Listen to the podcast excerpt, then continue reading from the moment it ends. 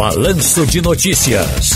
Tá no seu direito. Hoje com o advogado Hugo Calazans. Alô, doutor Hugo Calazans, boa tarde. Boa tarde, Ciro. Boa tarde aos ouvintes da Rádio Jornal. Satisfação imensa estar de volta nessa casa. Satisfação nossa, tá aí bonitão, gravata azul. Bicho, quando é que eu tiver dele pra comprar uma gravata dessa, eu vou morar em São Lourenço de novo. Ó, Cessa de Boa Viagem diz que está em aviso prévio e assinou um documento para reduzir a jornada em duas horas, mas a empresa não está cumprindo o esperado. O que fazer? Bem, Ciro, nessa situação do nosso amigo César de Boa Viagem, é, o aviso prévio ele tem uma redução de jornada, né? Uhum. Pode haver a redução de jornada de dois dias, duas horas por dia, ou a redução de jornada de uma semana, de sete dias. Isso é a opção do trabalhador. Ou reduz duas horas por dia, ou uma semana ao final do aviso prévio. Caso não seja cumprida essa redução de jornada, a empresa ela vai ser obrigada a pagar as horas extras desse período que foi trabalhado, porque não foi cumprida a, a redução de jornada. Além Sim. de que pode ser cobrado perante a, justi a justiça o pagamento do aviso prévio indenizado por não ter sido respeitado o aviso prévio trabalhado. Entendi. Agora, deixa eu, deixa eu ter, ter, outra pergunta aqui também, que é a seguinte: a Maria Anunciada, ela é de São Lourenço, nossa terra, saiu da empresa faz dois meses e acabou de confirmar que está grávida de Trix. Ela quer saber se tem direito de voltar ao emprego. Bem, Ciro, satisfação imensa de responder uma pergunta aqui da, da nossa terra, São Lourenço da Mata, né? Essa questão ela é muito comum em relação à estabilidade provisória da gestante, né? Porque como ela fala que está grávida de três meses e saiu da empresa faz dois, uma conta simples, ela demonstra que estava grávida no momento que estava trabalhando, na vigência do contrato de trabalho. Se a trabalhadora está grávida, a Constituição Federal confere a estabilidade provisória, desde a confirmação da gravidez até cinco meses após o parto.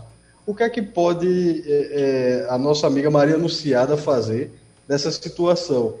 A gente orienta que seja notificada a empresa através de uma carta registrada, que é aquela que tem a, a confirmação do recebimento pela empresa, né?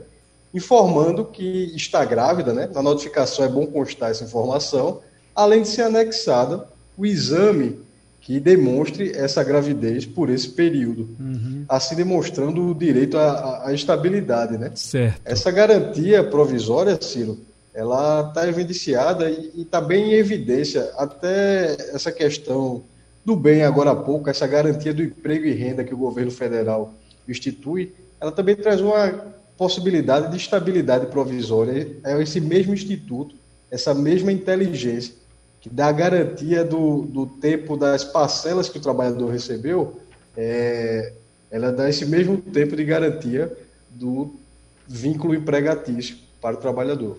Olha, o Hilton está dizendo que a mãe dele está nos ouvindo lá em São Lourenço da Mata e tem uma pergunta aqui que é a seguinte: se um cooperador de uma empresa cria um grupo de WhatsApp ou outro aplicativo ou um outro aplicativo e coloca colaboradores e usa esse grupo para postar informações, como também fazer alguns pedidos.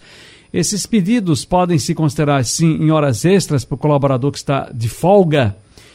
E aí, como é que é isso? Hoje em dia é, é bem um negócio. É, não, não é só essa coisa de criar um aplicativo, não. Hoje a gente tem um WhatsApp. Estou vendo ali Big ligado no dele.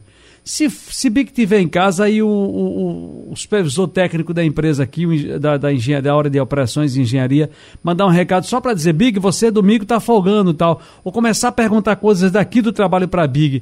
Ele está de folga em casa, ele estaria trabalhando aí também, é hora extra. É bom explicar essas coisas que as pessoas não entenderam ainda, né, doutor Calazans?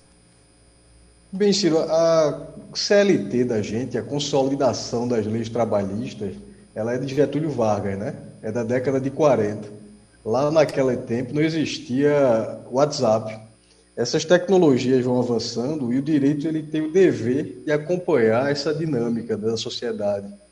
Nesse termo de, de WhatsApp, grupo de Telegram, qualquer outro aplicativo de conversas instantâneas que valha, é, só há a questão da hora extra se o trabalhador ele está à disposição da empresa naquele período. Vamos dizer que, que nessa questão de home office, da pandemia, muita gente foi colocada no trabalho de casa.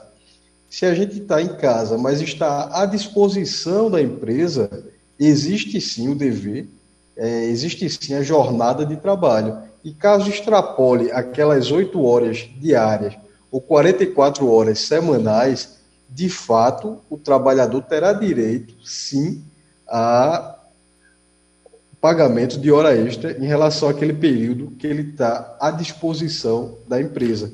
A gente okay. não pode confundir com a simples conversa, né?